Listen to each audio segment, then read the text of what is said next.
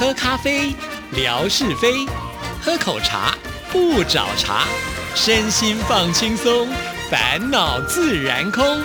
央广即时通，互动更畅通。亲爱的听众朋友，大家好，欢迎收听今天的央广即时通，我是谭志毅。今天是星期五，所以是生活美学的时刻了，很高兴文哥来了，文哥你好。Hello，Hello，志毅，还有所有央广即时通的听众朋友，大家好，收听央广即时通，生活好轻松。我们今天要聊的这个话题，我觉得好有意思哦。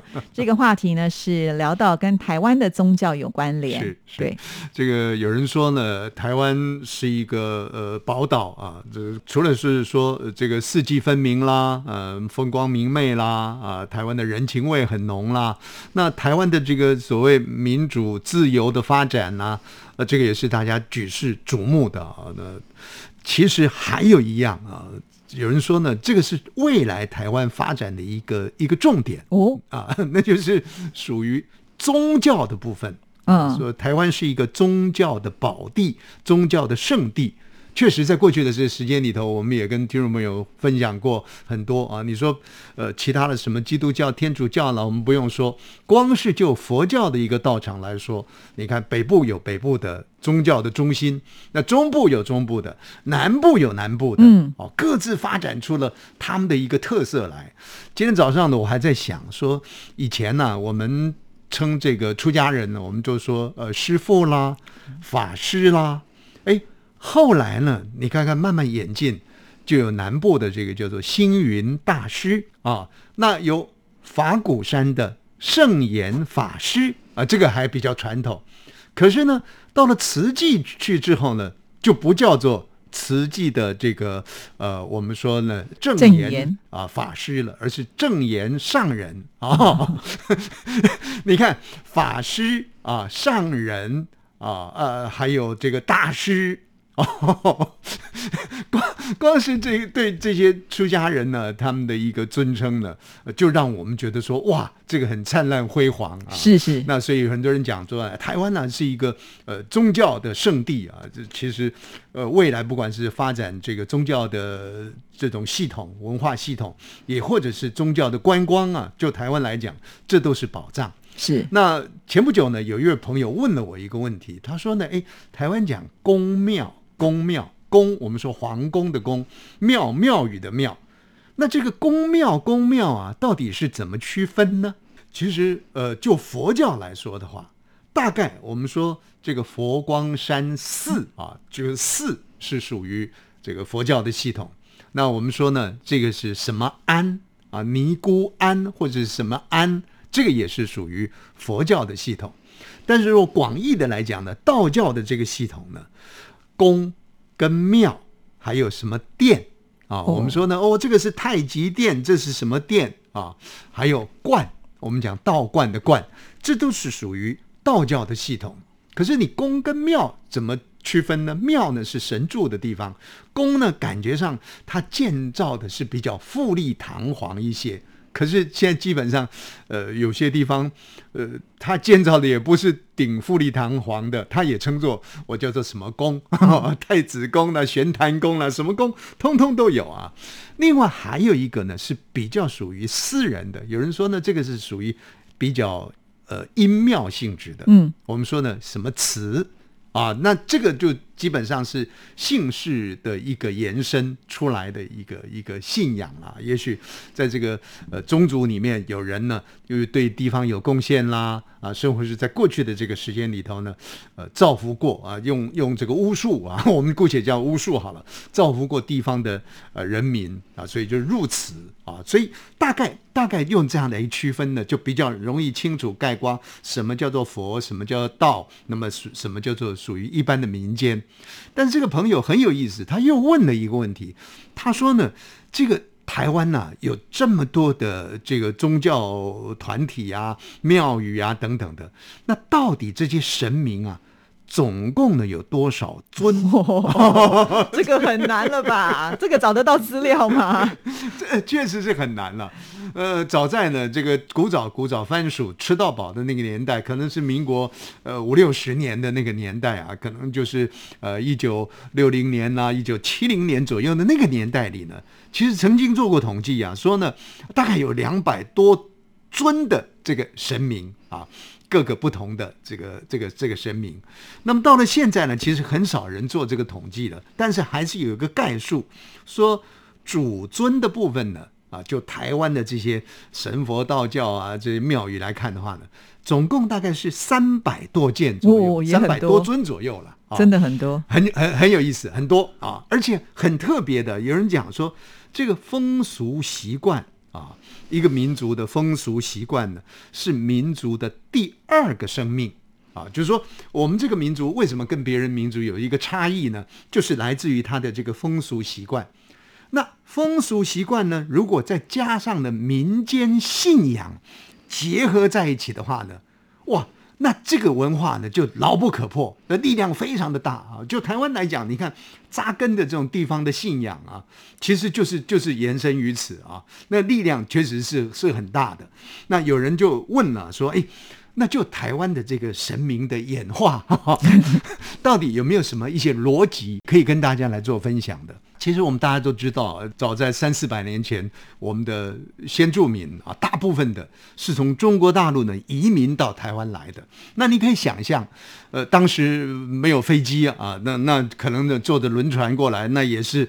我想跟现在的这个呃航行科技来比的话，那是风险很大的。是所以先民渡海到台湾来的时候呢，就要靠什么呢？靠保护神啊！这个保护神呢，基本上是属于水神哦。现在我们基本上讲说啊，拜妈祖啊，妈祖呢慈悲啊，尤其是湄洲妈祖啊，那我们有很多的分灵庙。可是现在当红的妈祖，在当年啊，可能一百年前，可能八十年前，妈祖还不是那么红啊。最早红的呢是玄天上帝哦，啊，有人讲的玄天上帝嘛，因为玄天上帝是北极星，嗯啊，所以呢，它有指引方向。那么先民渡海来台的时候呢，要靠玄天上帝指引方向。还有，呃，有一首歌叫做《我梦里的水水仙》，是水仙，水仙志毅没听过这首歌啦。很多地方呢叫做水仙尊王，有些地方有水仙尊王。我们现在说，哎，水仙尊王拜的是什么啊？水上大仙啊。哦那那为什么要拜水仙尊王呢？就是先民渡海来台的时候呢，要靠这些呢神明来保佑。所以反而这些地方如果有水仙尊王的话，代表这些地方的开发呢，其实是更早于其他地方的。是所以他才会有水仙尊王啊。所以你看，台湾的这个神明的信仰其实很简单。刚开始的时候，先民渡海来台，所以需要保护神。那我们刚刚讲的妈祖啦、水仙尊王啦、玄天上帝啦，好落脚了之后呢，又要跟这里的，的我们现在讲说疫疫情啊，要相互的拼搏，就所谓的瘟疫，要跟瘟疫拼搏的时候呢，又发展出什么？发展出了所谓的瘟神来。也就是王爷庙啊，一大堆的这个王爷庙呢，怎么样子把这个呃瘟疫呢给赶走？好，那基本的生命生存下来之后呢，接下来呢叫做生根的神，就是根呢要扎下来了，生根的神呢。呃最典型的 就是土地公，福德正神哦对，那就就拜土地公了啊、哦。所以你看看，从刚开始的需求，慢慢慢慢到它安定下来了以后呢，土地公呢成了我们的奢侈品了。哦大家呢就祈求这个幸福平安啊。所以你看，神明的信仰一路走过来呢，听众朋友呢就可以有一个很清楚的脉络可以遵循。还有就是说，如何替这个神明啊来做一些归类。呃，我觉得这这些民俗专家呢，他们的做法也很有意思。他们说呢，神明不外乎呢是三个种类，一个呢叫做自然崇拜，一个叫做人类崇拜，一个叫做器物的崇拜。诶，这怎么分呢那？怎么分啊？自然崇拜啊，还有分有机的自然崇拜跟无机的自然崇拜。我们说呢，哎，这有机的比较好，或者无机的比较怎么样子？那那好。什么叫做无机的自然崇拜？什么叫有机的？无机的，我们说呢，天地日月，这就是属于无机的。嗯，那天呢，有这个叫做太阳星君啦、月呢有太阴星君啦、等等的啊，这个叫做天地日月，这个是无机的。那有机的是什么呢？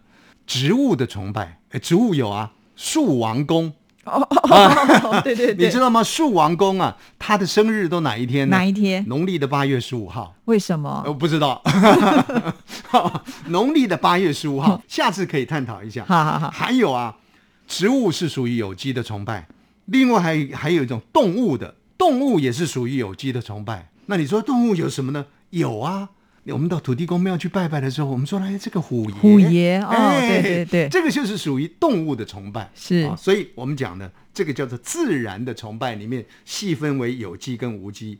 那人类的崇拜，这第二大类，包含真的人呢成仙成佛了，人的部分。鬼啊，成仙成佛了，或者成守护神了，或者是一些圣贤啊，这个也是属于人类的崇拜。比方前不久我们说，哎呀，去行天宫一看呢，它上头写了子阳夫子的生日，啊，这子阳夫子是谁呢？啊，仔细一看，原来是朱熹的生日。哦，朱熹呢也成仙成佛了，这属于人类的崇拜啊。好，第三类这个也很有意思，叫做器物的崇拜。器物也有神佛，这听众朋友您仔细想想啊，门有门神，哎，对哦，哎，以前的取水水井呢有井神，啊，灶呢？有灶有灶神，对，路呢？路头呢有路神啦，有路路头神啦，桥呢有桥头神，好、所以 这个又是属于器物的神明。啊。是如果说听众朋友呢，您您用这几个来分类啊，自然的、人类的、器物的。然后你就你所知道的这个神呢，你去把它归类到这里面的时候呢，你就可以很清楚的厘清这样的一个所谓的信仰的脉络。